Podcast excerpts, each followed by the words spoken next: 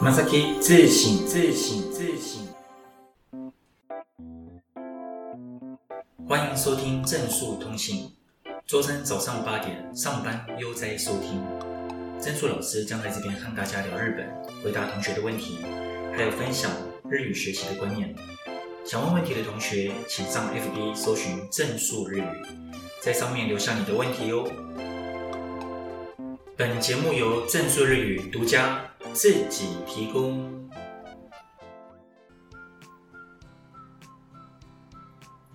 皆さんおはようございます。まさきです。嘿，呃，今天的闲聊，我想跟大家聊一下关于吃的东西的部分。嗯，我昨天去搜狗买了那个小熊饼干，日本的小熊饼干，就是日本出的，然后一包的这样子。 晚上回家之后啊，打开一包来吃，才一入口发现，嗯，好像有哪里不一样。我后来再仔细的，就是其实我是在看那个啦，阿拉西米西亚咖喱，你交给人吧。然后他们在节目里面吃东西，那我在外面吃东西。我自己个人的小克力包的话是，日本的小熊饼干，它的外壳比较酥脆。就是我们这一般在台湾 Seven 或者全家买到的那个小熊饼干的话，它的外皮就是那个外面的饼干，其实有一点硬。可是日本的那个饼干，它一咬就碎，而且入口即化。然后就是里面包的那个巧克力，日本好像也比较软一点。然后仔细一看的话，它是日本崎玉县制造的，所以还是有一点点差别。有机会大家去日本的话。你们可以去试一下小熊饼干，又或者是说虾味先，你可以看看，搞不好口味会不一样哦。再来一个话题，也是跟吃的东西有关。上个礼拜天我跑去基隆夜市，然后东逛逛西逛逛，吃一下东西之后，我发现呢，不一样，不一样。随着年纪真的不一样。呃，以前我去逛基隆夜市的时候，我不觉得基隆夜市的东西有什么好吃的。当然，我当年比较喜欢吃就是花生米面饼这样子，就神奇嘛。然后这次去的时候，去逛一逛的时候，反正已经隔了很久都没有去吃鼎边趖，然后我就吃鼎边趖。哇！一入口之后发现说，哎，等一下，我以前不是觉得不好吃的吗？为什么现在这么合我的胃口？我只能说年纪有差，就是不同的年纪的时候，吃的东西感觉真的不一样。就那个羹汤也不错，然后鼎边趖的那个就是还蛮 Q、蛮有嚼劲的那个，就是那个怎么讲米皮吗？对的，也还蛮好吃的。下次有机会我还想再去吃一下，非常推荐我的猪脚。所以只能说，真的随着年纪的不同，喜欢吃的东西也不同。卡瓦的摩尔的斯，嗨，手里的话，这是 K 马秀。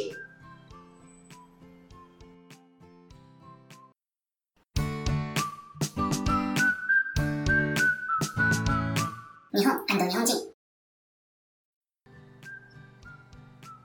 好，我们今天来聊一个问题，这是第二集的时候有同学问的，不过时间来不及的关系，所以我把它留到今天来回答。同学问说：“举手发问，请问老师，日本很喜欢送礼而已，请问有什么送礼的文化或禁忌吗？”有，诶，首先我们先来讲价钱的问题。就日本人，他们多少会看一下礼物的价值，这样。我在网络上找到一篇资料，就是如果送礼，你送的东西是在两千元以下的话，呃，那是简单的略表心意，就是礼轻情意重的概念。然后两千元以下，那呃三千元到五千日元，三千元到五千日元的话，代表说你很。珍惜这个朋友，你认为对方是你的好朋友，所以你这样送。那六千元到一万日元的话，是送给就是你身边很亲密的人来送的。那如果说你要送他超过一万元以上的东西的话，那最好是观察一下他最近想要什么东西。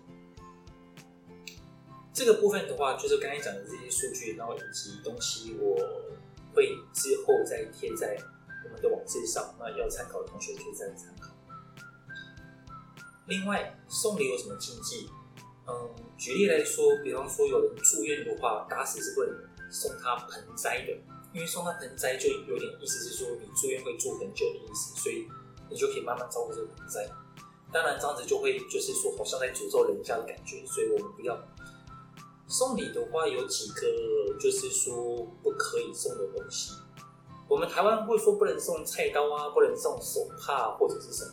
那在日本的话，第一个他们不能送可惜。可惜的话是梳子，为什么呢？因为“哭”在日文当中有呃很痛苦的意思，“惜”则是死亡的意思，痛苦跟死亡，所以可惜的话，它其实拿来送礼物很不吉利。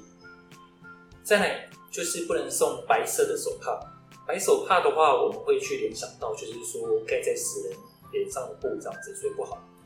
再来送礼的话，也不要送别人茶，尤其是送人家日本茶。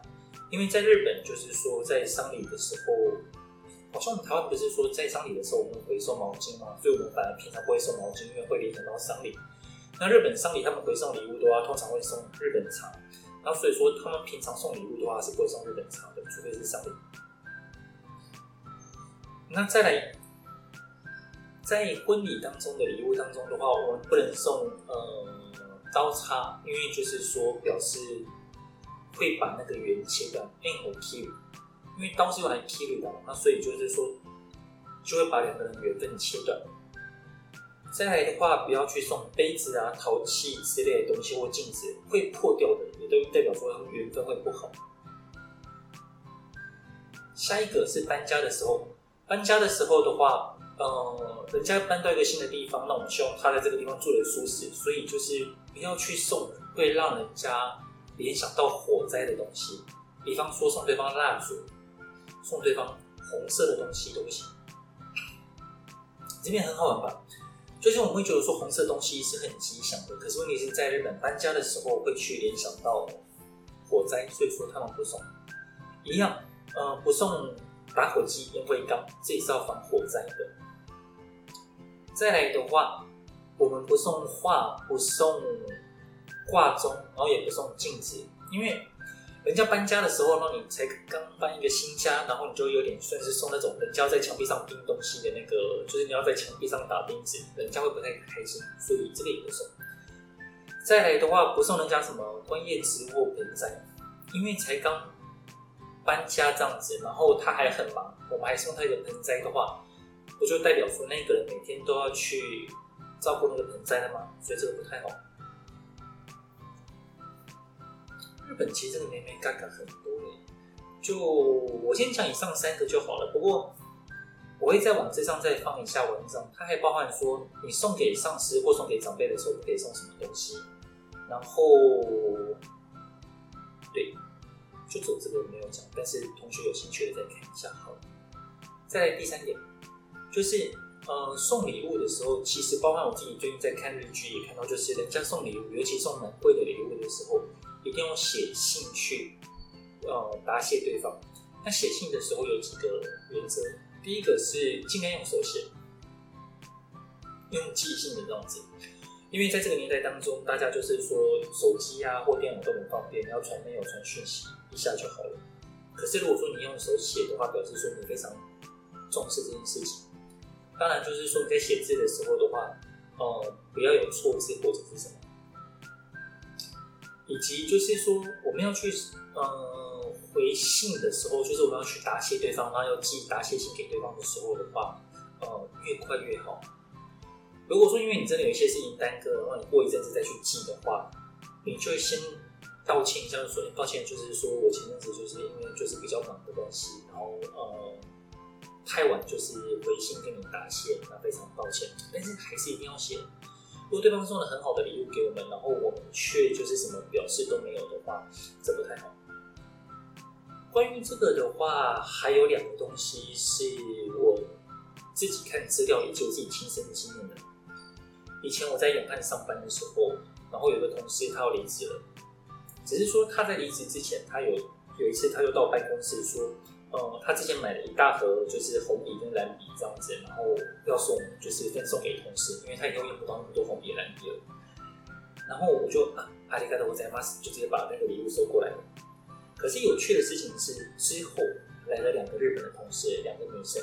然后呢，我发现两个女生她们在收到就是就是我那个要离职的同事去送礼给他们的时候，然后两个同事女生讲的是一模一样的一句话啊，いいですか？ ありがとうございます。嬉しいです。哎，真的可以吗？我真的可以收下吗？非常谢谢你，我很开心。我把它称为收礼三连发啊，いいですか？ありがとうございます。嬉しいです。这是一个，就是如果说我们有那个经历的话，我会不晓得说日本人原来收礼会讲这样子的话。第二件事情是在我因为我最最近在准备京都检定，那我之后下 个礼拜，下个礼拜，下个礼拜三我会去京都，然后我去京都的时候就。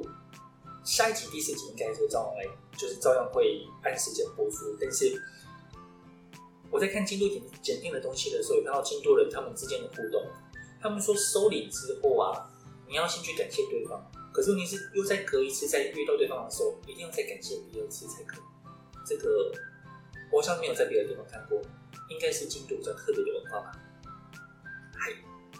以上就是日本文化当中关于送礼的部分，礼貌、禁忌，然后以及挑选礼物要注意的地方。嗨，这样直接给马秀。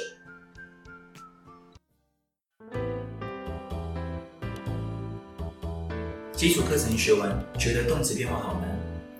以前学过日文，但很久没再碰了。欢迎来正说日语，上我们的一年 N 四班第二期，由嘉龙老师为大家上课。我们会唱歌学日语，从中熟悉动词变化，也有远距教学哦。欢迎来电洽询：零二八七七三七五一七，零二八七七三七五一七。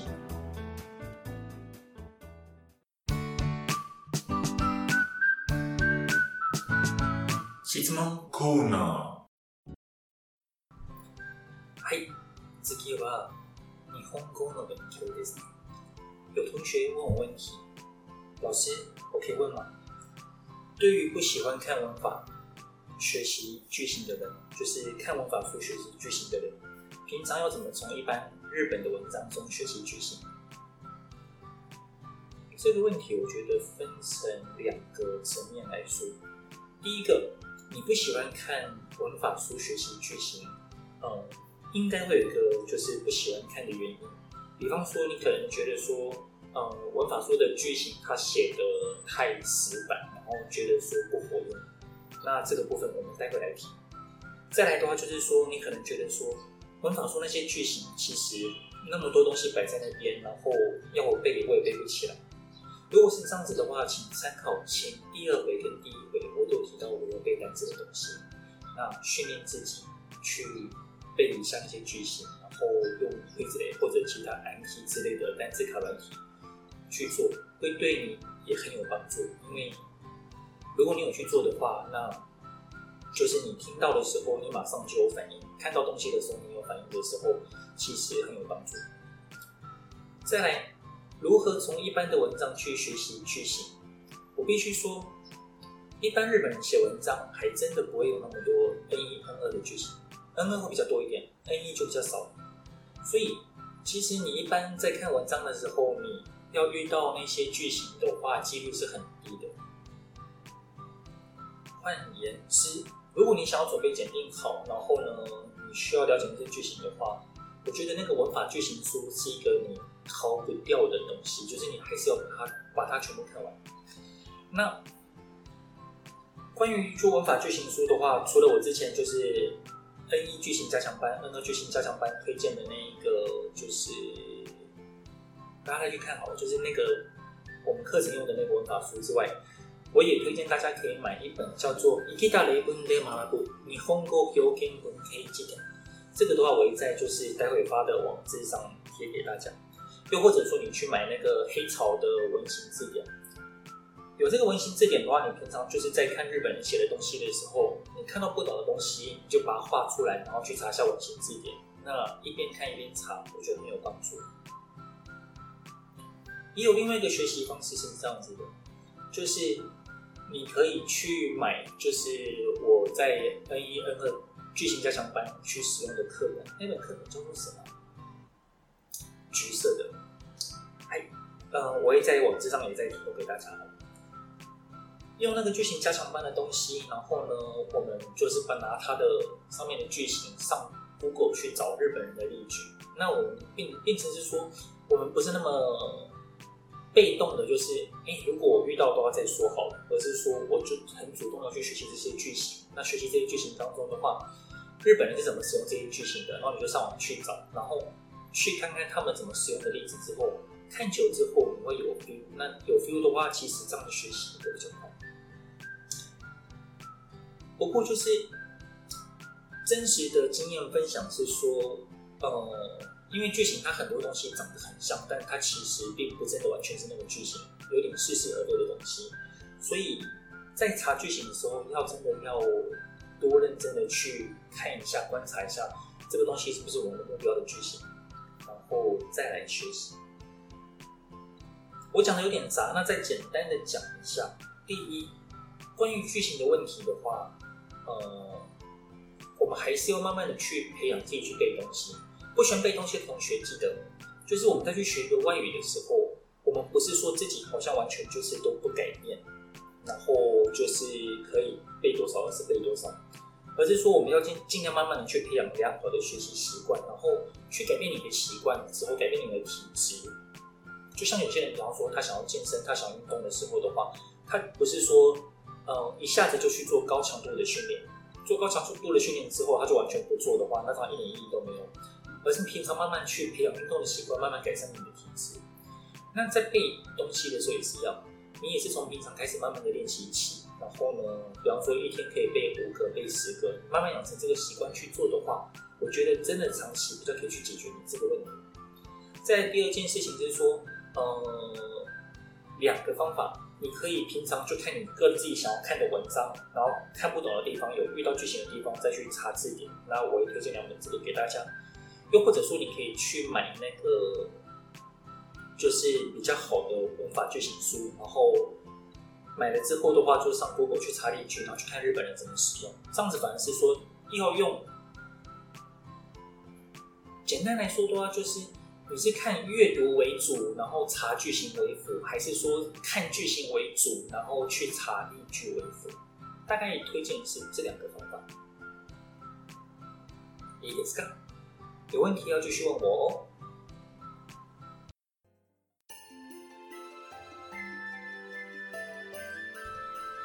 你对译者的工作有兴趣吗？你想更深入的学习日文吗？有兴趣的同学，欢迎来上正数日语。 最新一期的译者培训班，京都人的私房雅趣，我们也有远距教学，欢迎来电加询哦，请拨打零二八七七三七五一七零二八七七三七五一七。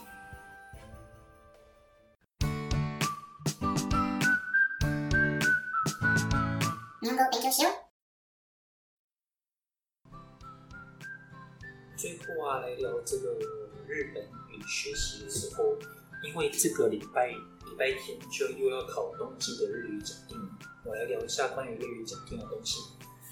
首先第一个的话是考前的准备，考前准备，嗯、我这边讲的考前准备不是说关于念书的部分或者是什么，我这边想讲的考前准备是说你在去准备考试的时候。呃，进考场前你有什么事情可以做的，或者说从前一天开始你有什么东西可以做？我在上课的过程当中，我发现就是我的学生都是成年人，然后我也去观察他们，我发现大家有一个很有趣的现象是，成年人我们在做事情的时候，其实最主要的动力来源都在于我们会试图去解决自己的不安。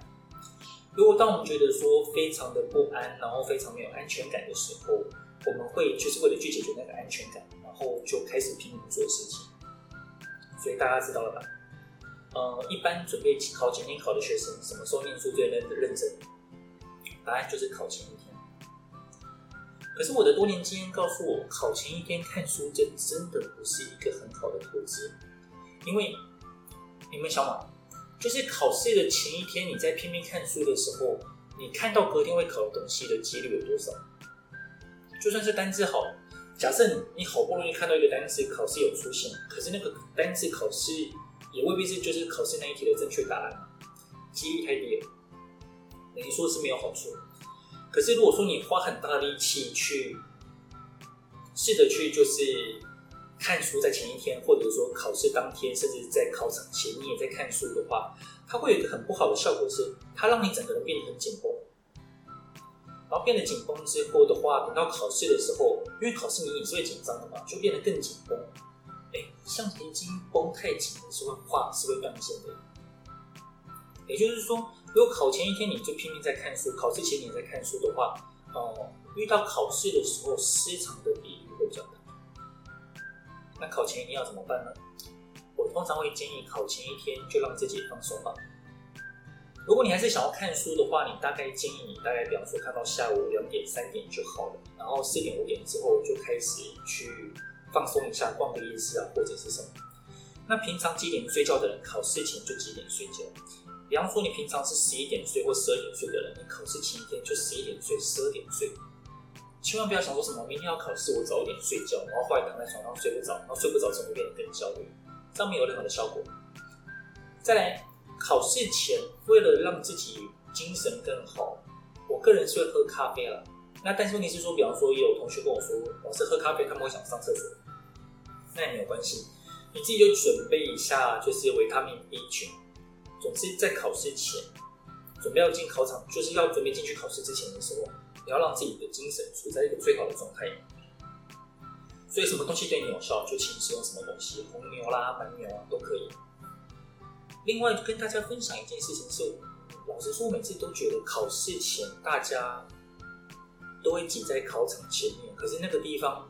每个人都在那边，然后就是空气也很不好，然后也很紧张，然后看起来旁边的人都很厉害，就走自己最弱的时候，不是让自己心情变得更差吗？考试前通常还蛮不建议大家，就是说在就是那个狭小走道那边待太久。尤其通常我考试的时候，我都是去台大的语言中心考试的。那语言中心那个走廊真的是很窄，然后在考试前的时候，里面会塞个两三百个人嘛。建议大家就是说。呃，你先到附近的地方先坐一下，或在下面比较空旷的地方坐一下。那要考试的时候再进去就好了。至于考试的时候，考试的呃，关于考试的念书，如果说你们同学最近大家有人在做考古题，又或者是做做参考书的话，呃，也可以跟你们分享一下我在我们的破解班教的一点小东西。就考试的时候，它其实很有趣，就是。你的目标是说，你只要考过，你只要及格就好，还是说你要考高分，你要考一百六十分以上，你要考一百七十分以上？这两种考试方式，你所需要采取的方式是不一样的。如果说你只要一百分就好的话，那你在做题目的时候，你的重点会是删去法。你要试着用删去法把，就是题目没有讲到的东西，然后跟不是作者的重点的东西去把它删掉，然后呢，剩下的答案就会是你的答案。至于就是说，同学常常说，老师我我也会用删去法，可是问题是最后二选一的时候，每次都选错。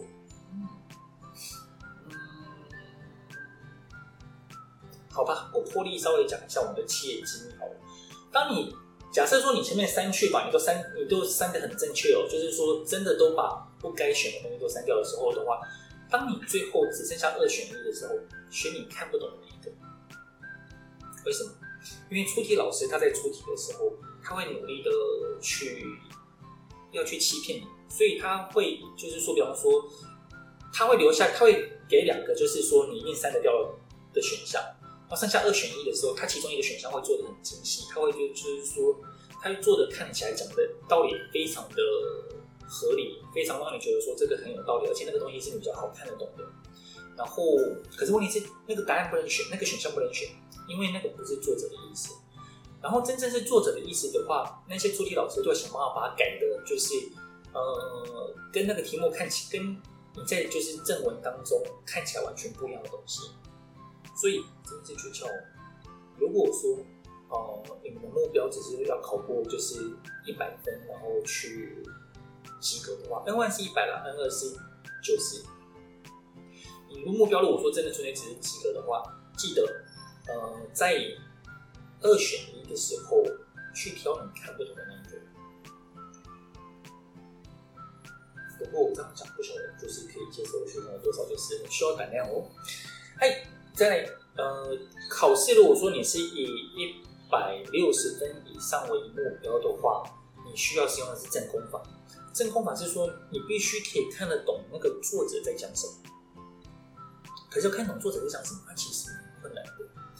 我最近在上课的时候，我发现就是在教学生翻译的时候，学生翻译之所以会翻错的一个原因，是因为他们常常就是说纯粹是看着原文，然后就一路翻翻下去。可是问题是，日文的一些句子，它其实我们要去理解的时候，都藏有很多小谜题在里面。比方说，这个主词是谁？那这个地方这个吉卡，它指的是老婆的老婆的吉卡，还是先生的吉卡之类的？也就是说，日文的一些句子，它通常里面都会藏有很多的谜题。然后你如果要真的去翻译正确的话，其实是那些谜题你都必须先想通了之后，你才可以。所以，如果说你是以高分为目标的话，你平常在看文章的时候，记得不是说单纯的只是去增加你的单字实力而已。你要去思考说，诶，这个作者这边讲话的话，他这边讲的这个东西，哦，到底指的是什么？他这边为什么使用他动词或者是什么？也就是说。